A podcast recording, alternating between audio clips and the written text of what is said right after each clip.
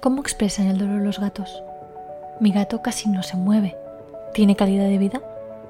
¿En qué momento hay que dar analgésicos? ¿Cuáles son los principales motivos por los que un gato sufre dolor? ¿Cómo puedes ayudarle tú? Hoy hablaremos del dolor, su detección y tratamiento y te explicaremos qué puedes hacer tú para ayudar a tu gato que, aunque no se queja, a veces tú notas que algo le pasa. Empezamos en 3, 2, 1. Miau. Bienvenidos a la píldora felina, el podcast donde te ayudamos a cuidar más a tu gato, a hacer que viva mejor, más tiempo y más feliz. Yo soy Esther Mercadé, soy veterinaria especializada en medicina felina y cada semana te traigo un episodio con trucos, consejos y recomendaciones para cuidar a tu compañero de vida. Hoy es jueves y aunque no toca podcast, porque os comenté que publicaría el lunes siempre, he decidido hacer un capítulo extra para agradeceros a todos los que escuchasteis el lunes los dos capítulos de estreno y que habéis dejado comentarios, habéis puesto me gusta, reseñas, cinco estrellas, todo eso, porque gracias a vosotros hemos conseguido posicionarnos muchísimo y llegar a más personas que podrán ayudar a más gatos. Y para daros las gracias, hoy he querido adelantar el capítulo con un tema que me habéis comentado que os interesaba mucho y que estabais muy preocupados. En este tercer capítulo te quiero explicar cómo podéis detectar el dolor en tu gato y qué debes hacer para ayudarle. Para que te hagas una idea de lo que hablaremos hoy, te dejo un pequeño índice de los puntos más destacables. Empezaremos hablando de por qué los gatos no muestran el dolor igual que lo hacemos nosotros o como lo hacen otras especies como los perros. Después comentaremos cuáles son los signos que sí puedes detectar. También hablaremos de las principales causas de dolor en la especie felina y finalmente te explicaré qué opciones analgésicas hay, aunque cada gato requerirá evidentemente la valoración veterinaria individual y tratamiento especializado por parte de un veterinario que conozca en profundidad las particularidades de los gatos y su dolor, es decir, un veterinario especializado en medicina felina. Lo primero, ya sé que soy pesada, volver a darte las gracias por haber escuchado los dos primeros capítulos, por estar escuchando este y por poner valoraciones positivas. Así hemos conseguido en solo cuatro días ayudar a muchísimos más gatos de los que veo en un mes en la clínica. Y para mí eso es lo más importante, ayudar a todos los gatos que pueda. Ojalá pudiera ayudar a todos los gatos del mundo. ¿Y cómo ayudar a tu gato si tiene dolor? ¿Me dejas que te ayude a detectarlo? Bueno, pues en primero, eh, ¿por qué eh, es tan difícil? Pues porque en este sentido los gatos son más parecidos a una iguana que a un perro. No muestran nada, nada, hasta que es tan fatal. Pero no solo con el dolor, también con otras patologías. Pero bueno, esto no es el tema de hoy, pero quédate con que a los gatos les cuesta mucho mostrar sus debilidades. Haciendo broma, si hay una, una corriente filosófica que define a los gatos, es el estoicismo. Son capaces de estar sufriendo y sin maullar, ni cojear, ni mostrar nada. Pero esto es una broma. El motivo de esta conducta es su carácter de cazador solitario. Eso significa que si muestro que me duele la pata, si muestro que no me encuentro bien, si doy señales de que me estoy haciendo viejo, mal, porque uno, va a venir otro gato a quitarme mi territorio y mi comida, y dos, voy a ser más vulnerable al ataque de posibles depredadores más grandes, como perros, búhos, lobos, águilas e incluso serpientes. Así que ¿Para qué voy a demostrarlo?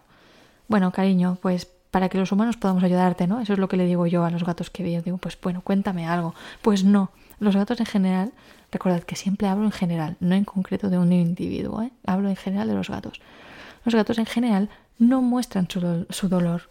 Al contrario, siguen haciendo vida casi normal, tanto tiempo como pueden. Siguen caminando, pese a tener una uña encarnada.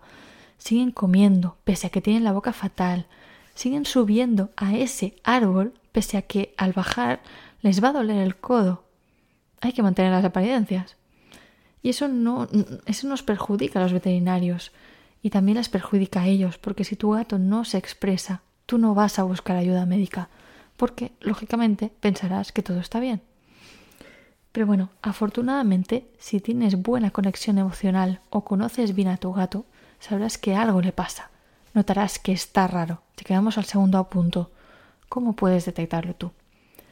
Y aunque a veces parece brujería y hay gente que en la consulta se avergüenzan porque vienen y pese que al gato aparentemente está bien, me dicen, Esther, yo sé que algo le pasa. Esa sensación, para mí, para mí como veterinaria, para mí es suficiente motivo para coger a tu gato, pedirle de buenas que se meta en el transportín y venir a la consulta. Que tú notes que le pasa algo es suficiente para que vengas y me lo digas. Es, es para mí es súper importante y es más que suficiente. Pero aparte de esta mala vibración, ¿qué otras cosas puedes notar tú un poco más empíricas? Bueno, te voy a dejar en comentarios un, un, documento con la lista de los principales signos de dolor. Así que no hace falta que tomes apuntes ahora, simplemente escucha a ver si te suena de algo. Luego te bajas el documento y te lo miras bien. Las 10 conductas peculiares que tu gato puede hacer y que tienes que recordar son 1. Por ejemplo, come menos o solo, o solo come un tipo de textura. Por ejemplo, solo come húmedo. 2. Se alimenta por un solo lado de la boca. Hasta aquí ya lo sabes porque lo hemos comentado en el capítulo anterior cuando hablábamos de la detección de los problemas bucales. Si no has escuchado el capítulo 2, búscalo porque eh, es muy, muy relevante esto. Tercera conducta. Baja y sube escaleras de una en una. Cuarta conducta. Le tocas alguna parte del cuerpo y se gira a mirarte. Puede ser una mirada sutil, por ejemplo, donde empieza la cola en la cadera. No tiene por qué mm, eh, enfadarse, pero simplemente te mira. Quinta conducta. Le tocas alguna parte del cuerpo y ahora sí, directamente, te muerde o maulla. Esto ya es muy evidente. Sexta conducta. Cuando va a subir, por ejemplo, a la mesa, busca puntos intermedios, como una silla, para no subir de una sola vez a esta distancia. Hace como una escalerita. Séptima conducta. Cuando baja de la mesa, pone una de sus patas delanteras apoyada en una pata de la mesa. Por lo mismo, acortar la distancia desde la mesa hacia el suelo. Esto cuesta de explicar sin ver un ejemplo, lo veréis más claro en el documento que explico en los comentarios. Octava conducta. Tu gato se ha vuelto más tímido, se esconde más y lo ves menos por casa. Novena conducta. Se mueve menos, siempre está durmiendo, se acicala menos y por lo tanto verás el pelo menos cuidado. Y por último, décima conducta. Su expresión corporal y facial es distinta. Tiene los ojos entrecerrados, las pupilas dilatadas, la cabeza agachada, las orejas bajas, la cola también. Estas son, en líneas generales, las 10 cosas que puedes notar en tu gato y que deben hacerte llamar la atención y llamar a tu clínica habitual. Tercer punto. Todos estos signos serán indicativos de distintas enfermedades. Vamos a hablar de estas, de estas enfermedades. Por ejemplo, la que ya conoces es la enfermedad oral, que hablamos de ella en el capítulo 2. Pero hay muchas otras causas, como por ejemplo dolor articular. De hecho, el 45% de todos los gatos tienen dolor en alguna articulación y el 90% de los gatos de más de 12 años tienen dolor. Eso os lo comenté el primer día. Así que es uno de los más frecuentes y más difícil de detectar, porque va aumentando poco a poco, muy lentamente, y los cambios en las conductas son sutiles y se suelen atribuir a la edad. Mucha gente piensa que su gato ya no juega porque es mayor, ya no sube allí porque ya no le gusta, no quiere que le toque porque se ha vuelto un cascarrabias. Bueno, pues quizá no es todo eso, quizás que tiene dolor. Aparte del dolor bucal y el dolor articular, hay otros tipos de dolores, por ejemplo el dolor abdominal por causas intestinales o extraintestinales, que también tiene su miga. Por ejemplo, enfermedades como la pancreatitis son extremadamente dolorosas y a veces tu gato no muestra nada más, ni vomita, ni tiene diarreas, ni nada, solo deja de comer y se queda quieto. Y así con todos los órganos que hay en el abdomen. Una piedra en el riñón les puede doler, algo que hayan comido, sea orgánico o sea un objeto que no deberían comerse. También eso les puede doler. Pero si hay que destacar algo en el abdomen que para mí es trascendental que identifiques, es el dolor de la vejiga de la orina. La cistitis son las inflamaciones de la vejiga y pueden estar causadas por cristales, infecciones, pero también por estrés. Este tema da para otro capítulo entero porque es sumamente importante, sobre todo si tienes un gato macho y tiene mucha relación con el capítulo 1, en el que hablábamos de tener cada los, los cinco recursos en casa necesarios para hacer feliz a tu gato. La cistitis, como te decía, es una de las causas de dolor, de dolor chungo chungo. Si has tenido tú o conoces a alguien con infección de orina o con una piedra en el riñón, lo sabrás. De hecho, en personas se equipara el dolor del riñón a las contracciones del parto. No a las contracciones últimas fuertes, sino a las iniciales. Pero que vamos, que duele mucho, mucho, mucho. Así que las principales causas de dolor, recordamos, son las orales, de la boca, articulares, abdominales y urinarias. Aunque se habla también del dolor oncológico, es muy específico y suele estar relacionado con, el origen del tumor. Por ejemplo, si es un tumor óseo, será parecido al dolor articular. Pero quiero que te quedes en mente con estos cuatro tipos de dolores principales: oral, articular, abdominal y urinario. Finalmente, ¿qué vamos a hacer con este dolor? Pues lo ideal para tratar este dolor es identificar la causa. El problema es que no siempre es posible. Como te decía al principio, al ser tan estoicos es muy complicado a veces llegar al diagnóstico. Por eso es necesario investigar con analíticas y pruebas de imagen como radiografías o ecografías. Si conseguimos llegar a señalar con el dedo el culpable o los culpables del dolor, primero habrá que intentar eliminar la causa, sea una piedra en el riñón, un hilo que se ha comido el gato o un tumor renal. Durante la eliminación de la causa y un tiempo después será necesario tratar ese dolor que puede estar aún presente. Los analgésicos opioides y antiinflamatorios no esteroideos son los fármacos más utilizados hoy en día para ayudar a los gatos.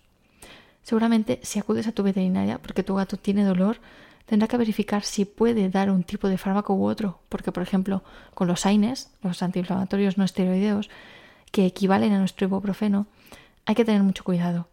Si tu gato sufre deshidratación o no está comiendo o tiene una enfermedad renal, estarán desaconsejados en la mayoría de casos. Bueno, un paréntesis, pero bueno, no uno, no, dos, dos paréntesis, ¿vale? El primero, aunque yo en este podcast hable de fármacos, Nunca comentaré dosis ni indicaciones concretas porque yo no conozco a tu gato y no puedo darte nada para él. Es necesario siempre que hagas una visita con un veterinario que tenga conocimientos de la especie felina y que lo valore bien antes de tomar ninguna decisión por tu cuenta.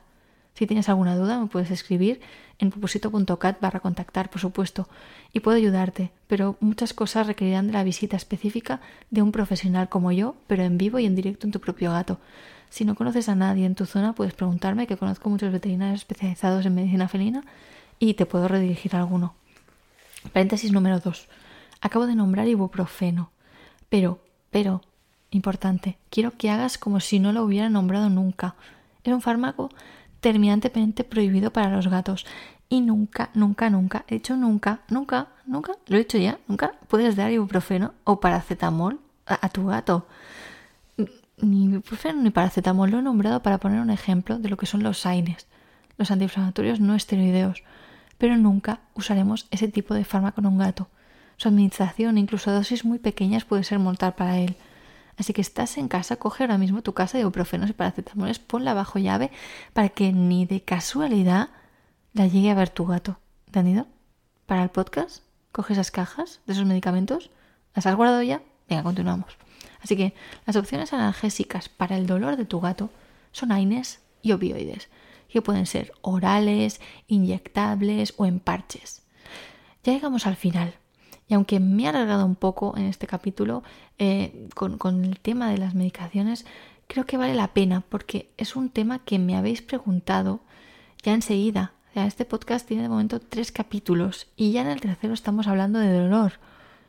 Eh, a mí me parece genial de verdad, porque aunque es un tema duro, yo no, no pensaba empezar así este podcast con, con un tema como este, pero al haberme preguntado creo que es un tema muy importante y es muy importante también que seáis vosotros y vosotras los que escucháis este podcast, que queráis ayudar a vuestro gato a estar mejor y que me hayáis preguntado en concreto sobre el dolor, cómo reconocerlo, cómo tratarlo, qué hacer por vuestro gato. Me parece súper importante, estoy muy feliz de que haya pasado esto y, os lo agradezco muchísimo, porque esto significa que muchos gatos en el mundo van a estar mucho mejor. En fin, a modo de resumen final y con lo que quiero que te quedes hoy es lo siguiente. Esta es la píldora felina de hoy.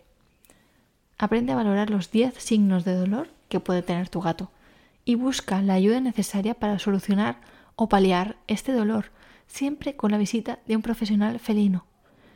Y ahora sí, hemos terminado. Espero que te haya gustado el capítulo 3 del podcast La píldora felina y que te gusten mucho también los siguientes capítulos que iremos publicando. Nos vemos de nuevo el lunes, ahora sí con un capítulo a la semana.